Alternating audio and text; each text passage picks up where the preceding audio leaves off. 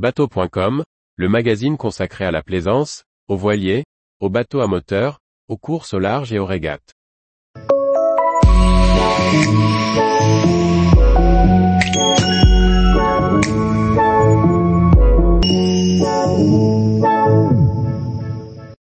SNSM, nous sommes des bénévoles qui devons agir comme des professionnels du sauvetage.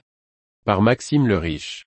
À la tête du CFI, le Centre de formation et d'intervention des Bouches-du-Rhône, Patrick Cuillère et son équipe ont formé plusieurs générations de sauveteurs en mer. Nous sommes allés à sa rencontre au centre situé sur le port de Carreau. Patrick Cuillère, directeur du Centre de formation et d'intervention des Bouches-du-Rhône, nous présente le fonctionnement de ce lieu qui forme les futurs sauveteurs de nos plages. Depuis quand dirigez-vous ce centre de formation? Je suis arrivé au CFI en 1985. Après un début de carrière dans la marine, dans la police nationale puis chez les pompiers, on m'a confié les clés du centre qui en était à ses débuts. Je me suis pris au jeu de cette aventure passionnante, pour ne plus la quitter. Avec nos faibles moyens financiers, mais grâce à la bonne volonté de beaucoup de personnes, nous avons construit un bâtiment neuf en 1991, que nous avons agrandi en 2021. Qu'est-ce qu'un CFI Un CFI est un centre de formation et d'intervention. Nous formons les sauveteurs en mer qui vont assurer la surveillance des plages durant la période estivale. Nous établissons des conventions avec les municipalités qui en font la demande, pour leur fournir des équipes et du matériel de sauvetage.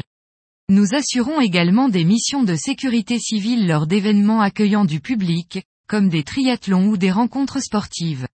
Nous répondons à une politique ministérielle qui cherche à déléguer des missions de secours.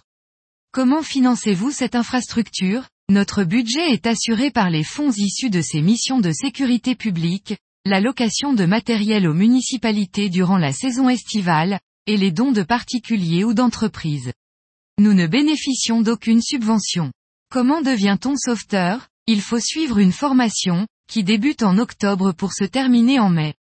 80% de nos stagiaires sont de jeunes lycéens ou étudiants, et les autres sont des actifs en reconversion professionnelle, souhaitant s'orienter vers des métiers comme infirmier ou pompier. Pour suivre la formation, il faut avoir au moins 16 ans et adhérer à l'association via un CFI. De quoi est composée la formation de sauveteur la formation prépare au diplôme d'état suivant. Le PSE1 et 2 pour premier secours en équipe le BNSSA, le brevet national de sécurité et de sauvetage aquatique le permis côtier le CRR, le certificat restreint de radiotéléphoniste combien ça coûte? La formation d'un sauveteur revient à environ 6 000 euros, dont une grande partie est prise en charge par la SNSM. Nous demandons à chaque stagiaire une participation d'environ 1000 euros. Sachant qu'un surveillant de plage est rémunéré entre 1300 et 1400 euros par mois durant la saison, l'investissement est rentabilisé au bout de quelques semaines. À l'instar des équipages embarqués sur les navires de sauvetage de la SNSM, les formateurs de CFI sont-ils tous des bénévoles? Tout à fait, nos formateurs sont des bénévoles, qui ont tous suivi la formation de sauveteur par le passé.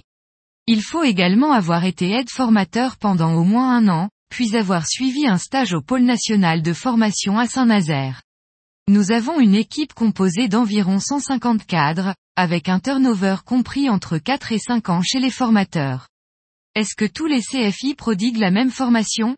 Oui, nos modules de formation sont standardisés, avec une pédagogie commune entre CFI. On a des protocoles de formation très stricts, et qui s'adaptent en fonction de l'évolution des pratiques. Par exemple, la démocratisation du foil sur nos plages a amené à une évolution de nos techniques d'intervention. Le matériel est également le même dans tous les CFI, afin d'améliorer nos capacités opérationnelles et de faciliter l'adaptation d'un sauveteur. Et vous, quel est votre rôle dans l'association? Hormis l'organisation générale des formations, mon rôle est de fédérer et d'échanger avec les différentes institutions, et de maintenir le lien avec les représentants. Je siège dans plusieurs commissions. Tous les jours, retrouvez l'actualité nautique sur le site bateau.com. Et n'oubliez pas de laisser 5 étoiles sur votre logiciel de podcast.